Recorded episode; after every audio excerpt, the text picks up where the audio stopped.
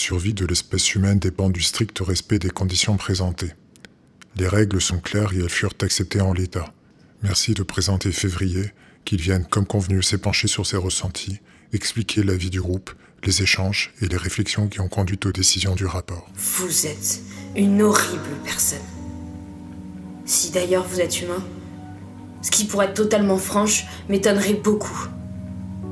Je remonte donner votre décision au groupe, et plus précisément à Février, qui ne sera pas en bon état à sa descente. À très vite.